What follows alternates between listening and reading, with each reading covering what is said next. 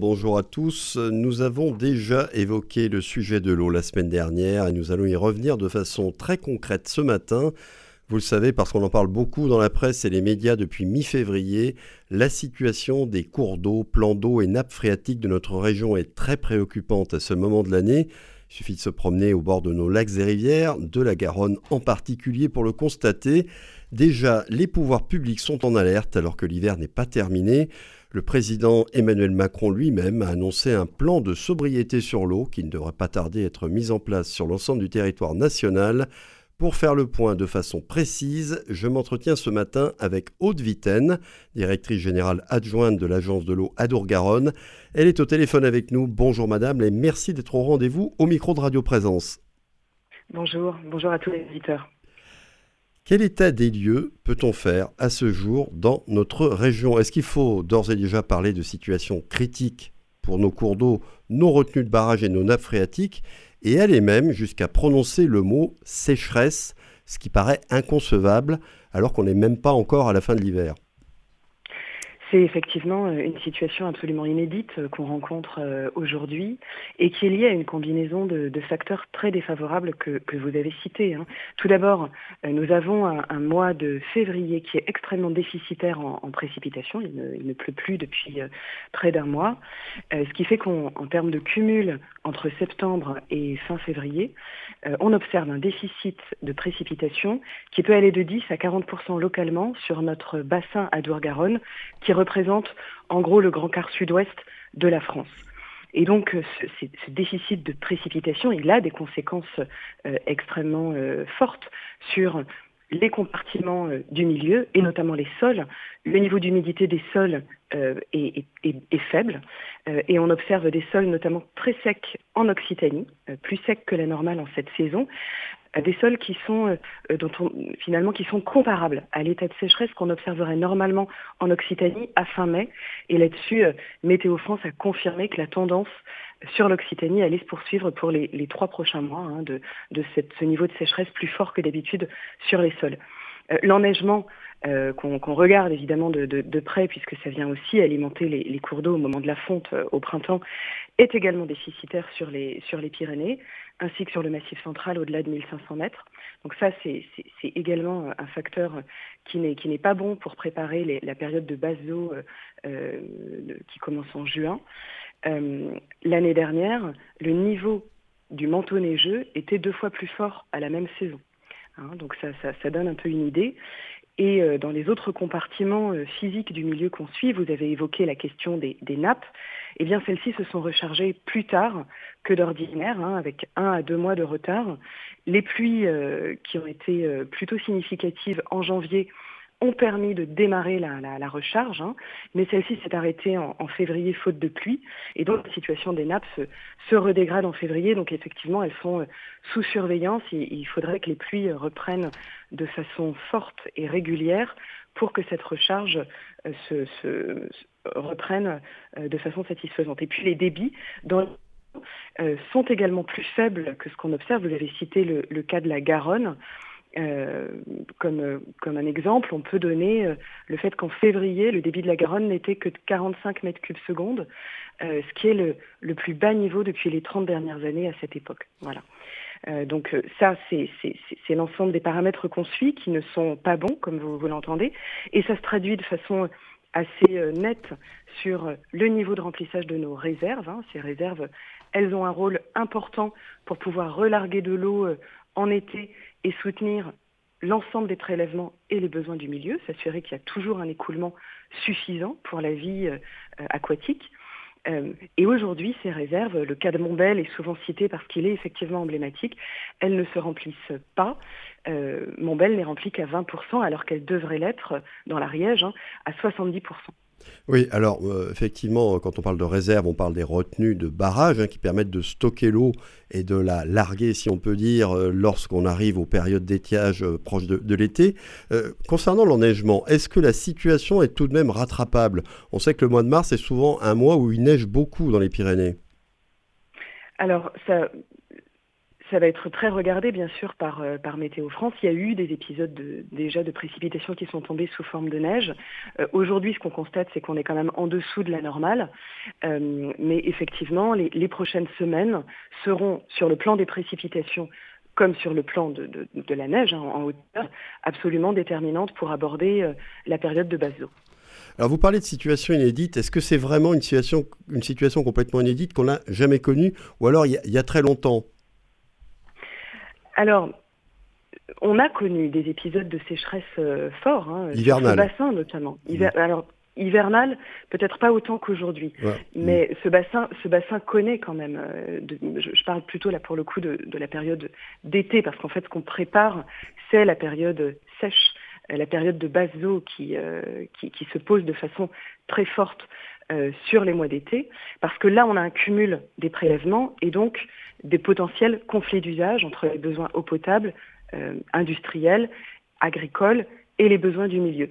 Et en 2022 notamment, vous vous en rappelez euh, évidemment, la canicule, on a connu plusieurs épisodes de, de canicule, mais on a abordé cette période sèche dans des conditions plus favorables que cette année, puisque les réserves étaient pleines, ont bénéficié d'un très bon niveau de recharge des nappes et l'enneigement était beaucoup plus fort qu'il ne l'est aujourd'hui. L'enneigement était euh, exceptionnel en ouais, 2022. C'est en cela que la Donc situation voilà. est inédite à ce moment Absolument. de l'année. À ce moment de l'année. Absolument. Hein, à ce moment de l'année, là, on a, on a, on n'a pas seulement qu'un facteur qui est préoccupant. Par exemple, on n'aurait que des, des, des nappes euh, en dessous de, de, de, de, la recharge habituelle, mais des sols humides, des, des cours d'eau avec un bon débit. Euh, ça serait moins inquiétant.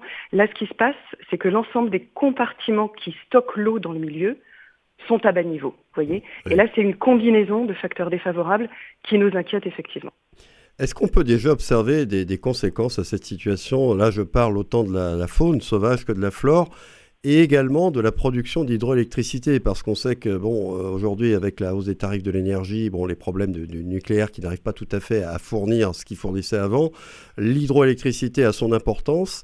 Est-ce qu'il y a déjà des conséquences ou est-ce qu'il pourrait y en avoir rapidement? Alors, sur la faune et la flore, ce sont des, des indicateurs hein, qui, sont, qui sont relevés, qui sont suivis euh, de façon très, très suivie par euh, l'Office français de la biodiversité, l'OSB. Euh, déjà pour euh, l'étiage 2022, euh, l'OSB qui suit les petits cours d'eau non réalimentés par euh, ces, ces, lâchers d'eau euh, dont on parlait, notamment sur la Garonne, avait observé qu'au pic de l'été, plus de 50% des, des, cours d'eau qu'ils suivaient étaient en rupture d'écoulement, ce qui évidemment ne manquera pas d'avoir des répercussions majeures hein, sur euh, la bonne santé de la, de la faune aquatique et des milieux en général. Euh, L'OSB nous alerte beaucoup sur le risque pour les milieux à ce que cette situation se reproduise plusieurs années de suite, mmh. parce qu'il y a une certaine résilience dans les milieux, mais euh, pas, euh, voilà, pas, pas infinie tout de même. Jusqu'à un certain point. Est, mmh. Voilà, exactement, jusqu'à un certain point. Et ce qui est dangereux, c'est la succession d'épisodes euh, extrêmes pour, la, pour la vie des, des écosystèmes.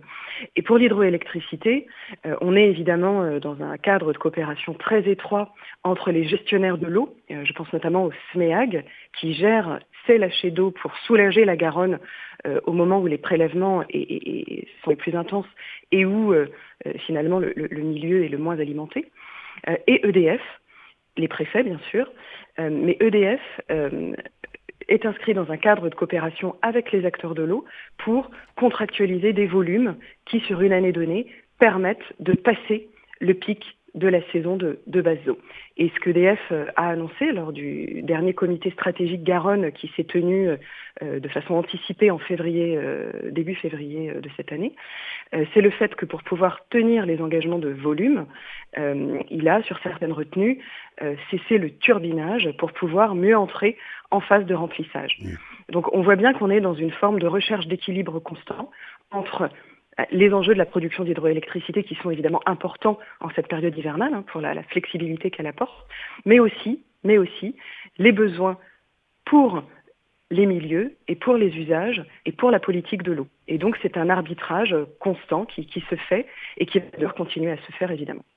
Euh, dans l'immédiat, si on considère que la situation actuelle euh, bon, laisse quand même quelques doutes sur euh, une sécheresse qui pourrait être rapidement présente si n'y a pas ce rattrapage que j'évoquais tout à l'heure dans les, semaines qui viennent, quelles mesures doivent être mises en place rapidement pour y faire face et par qui? Alors là, je parle autant du monde agricole, du milieu industriel, des collectivités et bien sûr de nous-mêmes, des particuliers, chaque citoyen.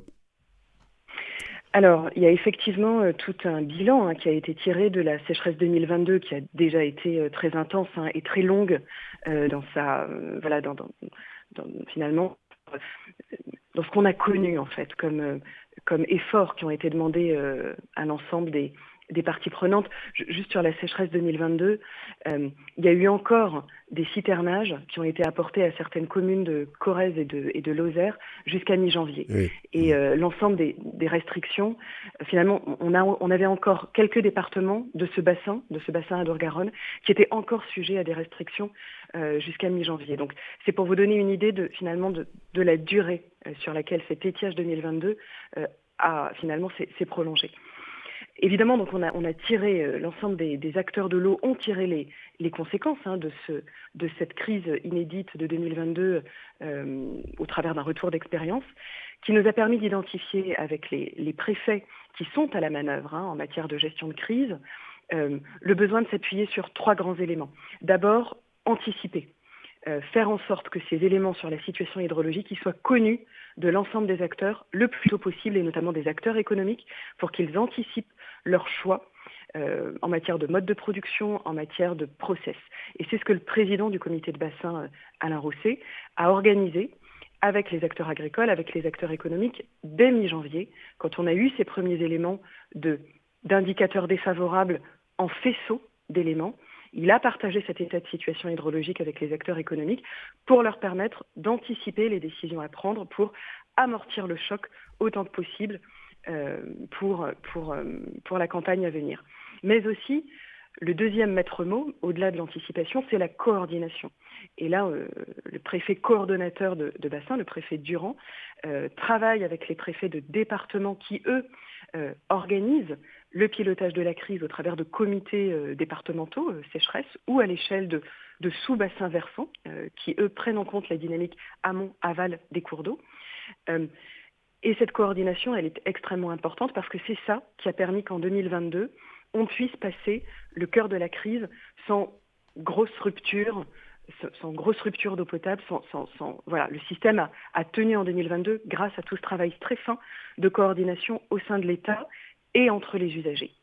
Et enfin, la communication, ce qu'on fait aujourd'hui, hein, d'informer euh, l'ensemble des, usagers de l'eau d'une situation qui euh, ne se voit pas au robinet, puisque voilà, quand on tourne le robinet, l'eau coule, mais en réalité, les, milieux souffrent en ce moment. Euh, ça, le travail de communication, d'explication, d'appropriation des enjeux, il est effectivement très important et c'est un véritable enseignement de la crise 2022. Donc il y aura des, voilà, des, actions qui seront faites dans les, dans les prochaines semaines pour bien expliquer la situation et faire en sorte que l'ensemble des usagers de l'eau euh, prennent soin de, la ressource euh, pour qu'on n'en manque pas. et, et, ça, c'est un enjeu fort de la stratégie du bassin à Dour-Garonne que de demander des efforts à l'ensemble des usagers de l'eau en termes d'économie. Il faut savoir qu'on a su économiser dans les 15 dernières années euh, déjà 800 millions de mètres cubes d'eau. Les agriculteurs ont économisé 400 millions de mètres cubes. Les ménages ont économisé 100 millions de mètres cubes alors même que la population a augmenté dans le même pas de temps. Et les industriels en ont économisé 300 millions de mètres cubes. Dans les cinq prochaines années, notre stratégie prévoit à nouveau 10% d'économie d'eau par usage, donc tout le monde est concerné, et ça représente environ 200 millions de mètres cubes. C'est une nouvelle marche qui est euh, devant nous, mais ça ce n'est pas la seule réponse à ces besoins de transformation de long terme. En réalité, nous faisons appel à tout un mix de solutions, l'économie, mais aussi l'efficience de l'eau, le travail sur les zones humides, le travail sur la gestion des sols. C'est tout un panel qui nous permettra de répondre aux enjeux du déficit qui se posent sur le court, moyen et long terme. Eh oui, une stratégie globale qui est devenue vraiment un, enjeu de société, je, crois qu'on peut le dire. Merci beaucoup, Aude Vitten, pour toutes ces informations et ces explications très précises. Je vais vous souhaiter une bonne journée et un bon week-end on aura compris quand même que le temps presse, ce n'est plus demain, c'est maintenant qu'il faut agir et nous sommes tous concernés. J'invite nos auditeurs à se connecter au site web de l'Agence de l'eau à Dourgaronne pour en savoir plus sur ses missions et sur les actions qu'elle mène, www.eau-grandsudouest.fr